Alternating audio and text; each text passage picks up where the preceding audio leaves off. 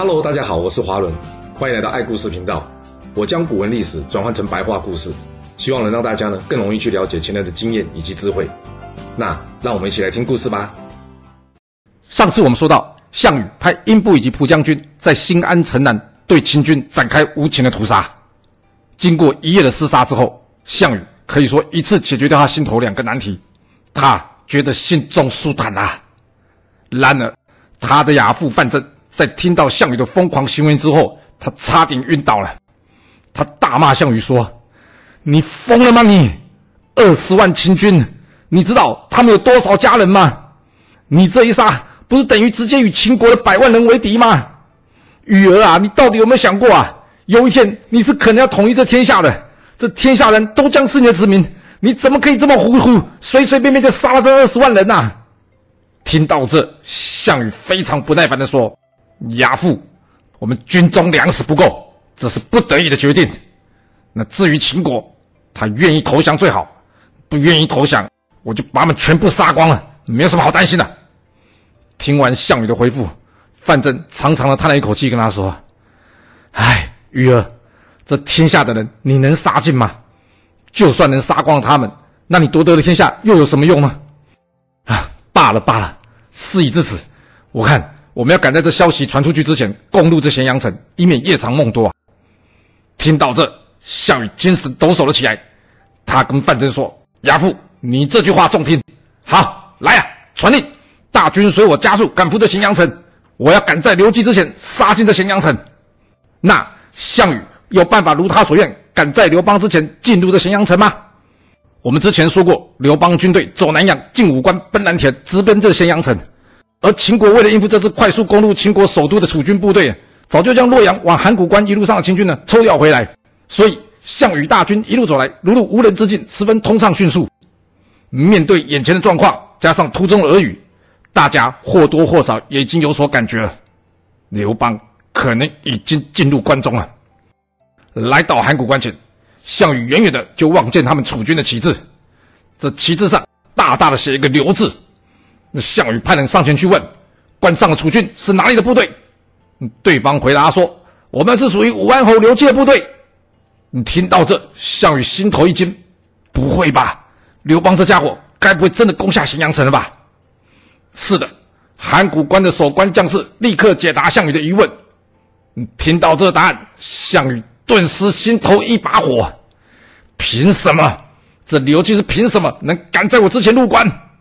于是他告诉守关的将士说：“我是楚国的上将军项羽，我要过关，你们立刻给我打开关门。”这项羽原先脑袋里面小剧场是呢，他想要直接冲到刘邦面前把这事情问个清楚。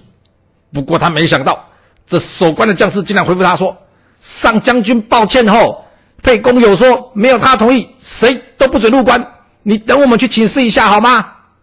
请示一下，项羽一听到火冒三丈，你们瞎了吗？难道你们不认识我是谁吗？请示个什么东西呀？这分明是刘邦想要占据关中，故意派你们来这边阻挡我进关。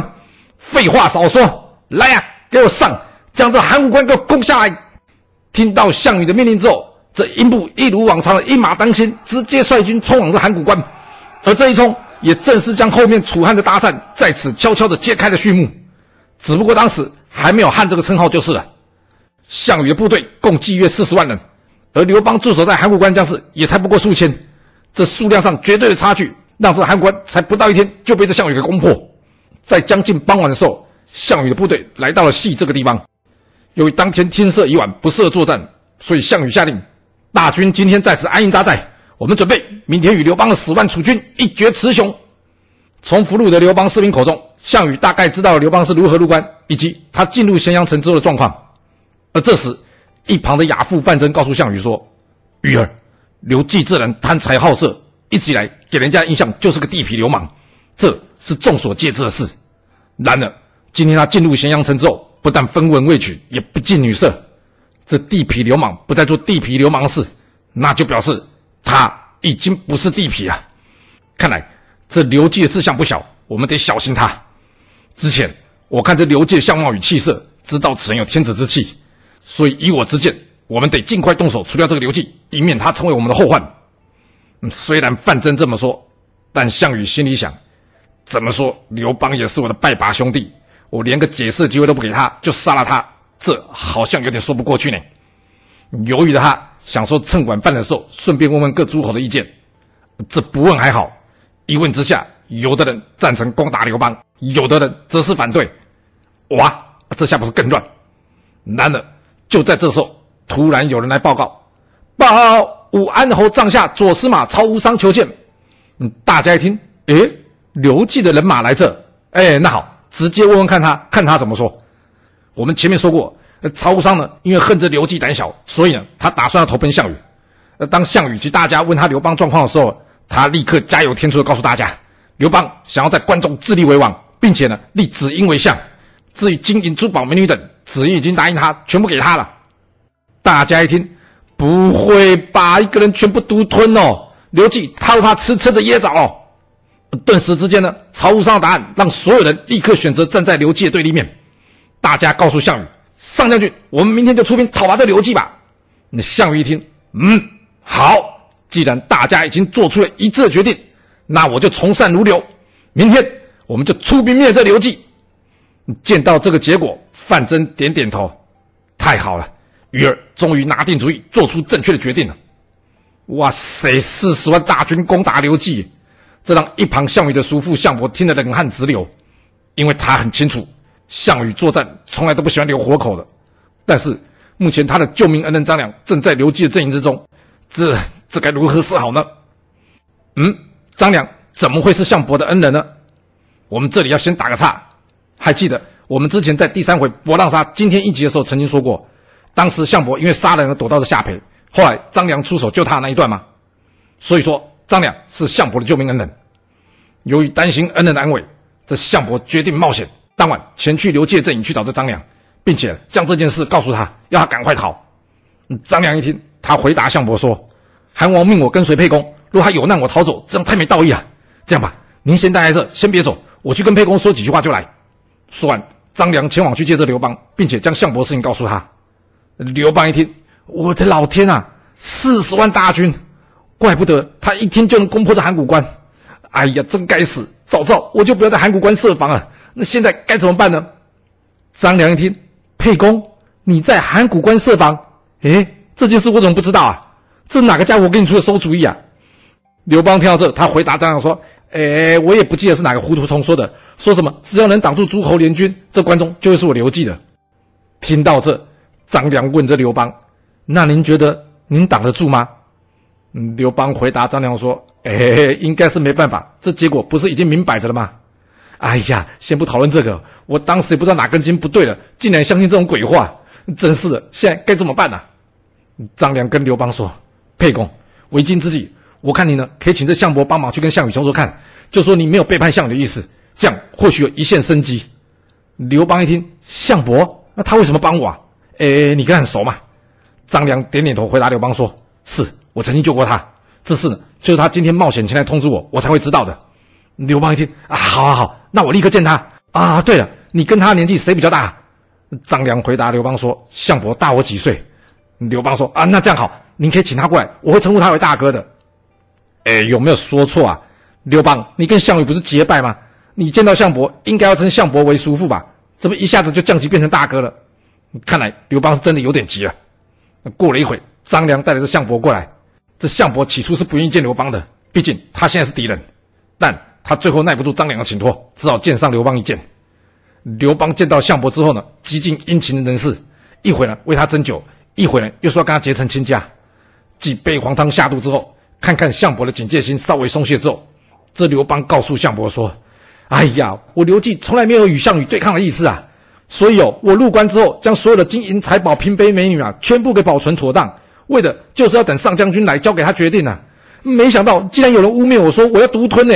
哦，天地良心，这件事项伯，你一定要帮我跟项羽说，替我平反呐、”项伯一听，他问刘邦：“可是你派兵在函谷关挡住我们是事实。”这件事你要有个说法吧？刘邦一听，他回复项伯说：“哎呦，冤枉哦！这天下大乱，关中附近太多贼了。我是为了保境安民，才派人驻守在这函谷关。而且呢，我早就跟守军说过，上将军来的时候让他们放人入关。没想到这群人竟然没照做。这项伯一听，诶，也是诶，当初函谷关士兵并没有说不要让我们进去，只是说要通报沛公之后才准放行。啊，我们又没有通关的文帖，这士兵不过是进行例行性的工作。哎，都怪这项羽太心急，竟然直接发动攻击。于是他回答刘邦说：“那这样吧，我帮你回去跟项羽说说看，明天天一亮，你早点亲自来向项羽请罪。我想这误会应该就可以化解了。”嗯，听到这，刘邦再三鞠躬，谢谢项伯，然后送他回营。项伯回营之后，立刻将刚刚与刘邦交谈的事情告诉了项羽。哇，这会不会太猛？项伯可是阵前会敌，而且还泄露军机，他怎么敢直接回来大剌剌的向项羽坦诚此事啊？看来项伯不是少一根筋，就是他根本就没有筋吧？真是有没有这么离谱的人呐、啊？诶，就是有。更离谱的是，项羽也没怪他。那项羽一听。啊，原来这是一场误会啊！项伯说：“就是啊，哎，我跟你说，说真的，要不是刘季攻破咸阳城啊，我们怎么可能这样轻轻松松就进关呢？人家将财宝美女都保存好，等你去处理，结果我们没有奖赏他就算了，还要灭了他，这会不会有点太没道义了？你说是不是？”项羽一听，哎，也是，那好了，就看他们明天过来怎么说啊。隔天一早，联军们都已经准备动身前往咸阳城与这刘季厮杀，但这时却听到项羽下令。今天我们暂时不出兵，刘季等一下就要过来了。听到这，大家都蒙圈了。这是在演哪一出啊？上将军是在做梦吗？昨天谁有跟刘季联系过？要不然你怎么知道等一下要来？这一帮范增呢，赶紧上前询问项羽说：“羽儿，杀刘季要快，不容再等片刻。你为什么这时候叫大家暂停出兵呢？”听到这，项羽笑着回答范增说：“亚父，我刚刚不是都说了吗？刘季等一下要来。”看到项羽自信的表情，范增还以为项羽是用计将刘邦给骗了过来。嗯，他想，那这样也好，省得两军交锋，平添冤魂。所以，他跟项羽说：“那这样，我就先去叫刀斧手准备准备啊。”眼看项羽没有做任何的反应，范增心里想：“嗯，猜的没错了，项羽应该是用计把刘邦给骗来了，要不然他应该会阻止我准备刀斧手的。”这老谋深算的范增恐怕想都没想到，这次他算错了。这项羽之所以没有阻止他去准备刀斧手，是因为他不想跟范增啰嗦。因为对项羽来说，去要杀刘邦，我一个人就够了，还要安排什么刀斧手，费事。那项羽有想要杀刘邦吗？这时，听从项伯建议的刘邦已经带着数百名骑兵，便让樊哙、张良等人同行，前来到这鸿门宴见这项羽啊。所以，这鸿门宴并不是项羽请刘邦来，而是刘邦不请自来的。只不过。我们现在常常会将人家别有用心的请客啊，叫做鸿门宴。其实说到底，当初这鸿门宴并不是项羽请刘邦来，而是刘邦不请自来的。见面之后，项羽请刘邦、张良一起入帐用餐。不过，刘邦所带的樊哙则是不得入内。刘邦将昨天跟项伯说的话再重复一次，向项羽说明。而项羽在听完之后，他回复刘邦：“没事啊，就是你那左司马曹无伤在那边乱嚼舌根，结果呢，搞得我们两兄弟误会一场。”哇，真的假的？直接把曹无伤的大名给爆出来！我想这曹无伤应该没有算到项羽脑袋竟然会这么直接，简简单单一句话就把他给出卖了。接下来几个人一起吃饭喝酒，这席间范增曾经手持玉佩，三次暗示项羽动手啊！然而项羽却不为所动。这时范增终于明白了，没想到项羽真的没有打算要杀刘邦，于是他起身离席，做什么？不是回去睡觉，而是展开他的备援计划。什么备援计划？范增出来之后，他找来这项庄，他跟项庄说：“刘季是项羽将来要取得天下最大的绊脚石。今天若不杀刘季，将来我们都可能会成为他的阶下囚。可惜上将军现在心慈手软，下不了杀手，所以我找你来帮忙。你等下进去之后，就这样这样做，杀掉刘季，明白了吗？”听完范增计策之后，项庄立刻以为项羽祝寿为名进入这军帐。接着，他告诉项羽：“上将军，光喝酒吃饭太无聊了，我来舞一段剑助兴一下。”在得到项羽的许可之后，项庄拔出他手中长剑，开始在这大帐之中挥舞了起来。眼看项庄剑了带有杀机，项伯知道糟不对劲哎，所以他赶紧起身说：“哎，一个人舞剑太无聊，我来陪你吧。”就这样，两人你一来我一往的。项庄将剑挥向这刘邦，而项伯呢，则是招招设法维护。眼见一旁刘邦在那边东躲西闪，样子好是狼狈，而且状况十分紧急。这张良赶紧借机出去去找这樊哙。呃，见到张良出来之后，这樊哙赶紧上去问他：“你们怎么样？”张良告诉樊哙说：“沛公凶险万分呐、这项庄舞剑意在沛公。换句白话意思就是，项庄假借舞剑为名，他的目标是要杀了沛公。这就是非常有名的‘项庄舞剑意在沛公’这句话由来。听到这，樊哙回答张良说：‘那你让我进去，就算死，我要跟着刘季死在一起。’说完，他拿起剑盾呢，直接冲进了项羽的大帐而去。这守卫士兵一看，大胆，究竟是何人敢闯上将军的大帐？这樊哙根本不理会这些人，他只是自顾自的直接冲进大帐，然后把这守卫的士兵撞得东倒西歪。入帐之后，他瞪大双眼看着项羽。项羽看对方来意不善了，所以他也立刻将手按在剑上。接着他问樊哙：“你是谁？”那还不等樊哙开口，这张良已经替他回答说：“启禀上将军，这是沛公手下樊哙将军。”项羽一听刘季的人，呵呵，看起来应该是个壮士啊。那好，我这人呢最敬重壮士啊，来呀，赐酒。这樊哙接过酒之后呢，拜谢项羽，然后呢将这酒一饮而尽。项羽一看，哟，好酒量哦，来，再拿条猪腿给这位樊壮士吃。听到这，底下的人知道项羽有意要试探的樊哙，所以呢，他们送上来的是一条生的猪前腿给这樊哙。这樊哙一看，他二话不说，将他的盾放在地上，然后呢，持剑切下这带血的生猪腿，开始大口大口的吃了起来。哇塞，樊哙是装假牙吗？这猪皮是可以拿来做皮鞋的，要是没有煮透，那会有多硬，你知道吗？这怎么可能咬得动呢？要不是切成一小片一小片的，应该不可能吞得下去吧？不过按照史书的记载，看起来樊哙可是一大块一大块的吃，这让项羽好奇了。接着。项羽问他说：“那你还喝得下酒吗？”樊哙回答他说：“当然，我死都不怕，还会怕喝酒吗？”项羽一听这话什么意思？樊哙接着说：“什么意思？这秦朝暴政，天下民众苦不堪言，所以我们才起兵抗秦。当初怀王有说，先破秦入咸阳城者为王。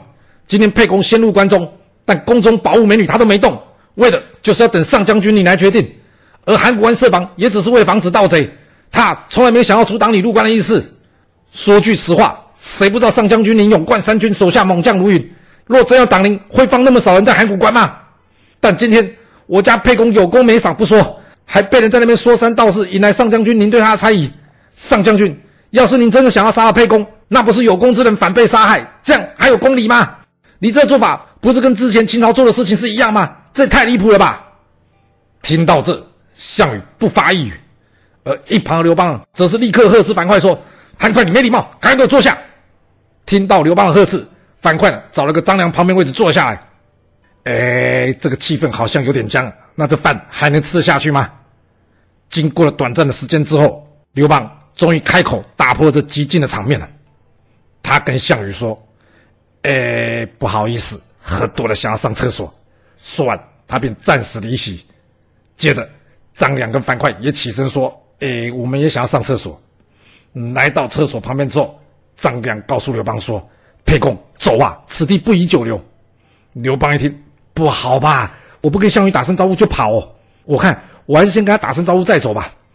张良摇摇头说：“不行，您再回去，只怕是没机会出来了。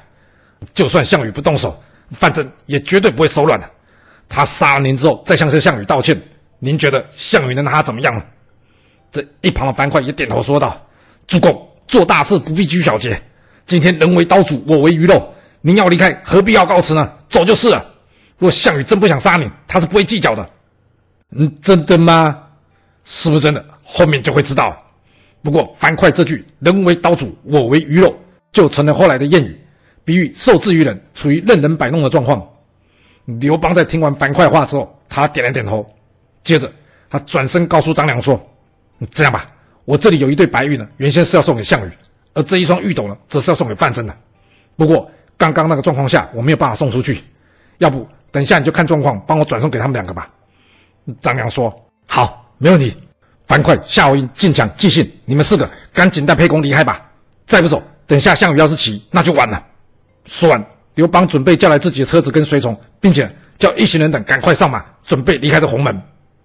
不过就在这时候。张良却喊出众人说：“等一等！”嗯，事情这么紧急，为什么还要等？这张良还有什么顾虑的吗？鸿门宴，刘邦能顺利逃走吗？这故事会如何的发展呢？我们要到下次才能跟各位说喽。好啦，我们今天就先说到这。若喜欢我的故事，要麻烦您记得动动你的手指，给我五星评价，或是点赞、订阅、追踪以及分享哦。当然，也欢迎您留言分享你对这一集的想法，或是你也可以请我喝一杯咖啡或是饮料，让我有持续创作的动力。其实历史就是顶层阶级的生活记录，了解顶层阶级的思考逻辑以及做法方式，我们就有机会改变自己的未来。谢谢您来听我说故事，我们下次再见喽。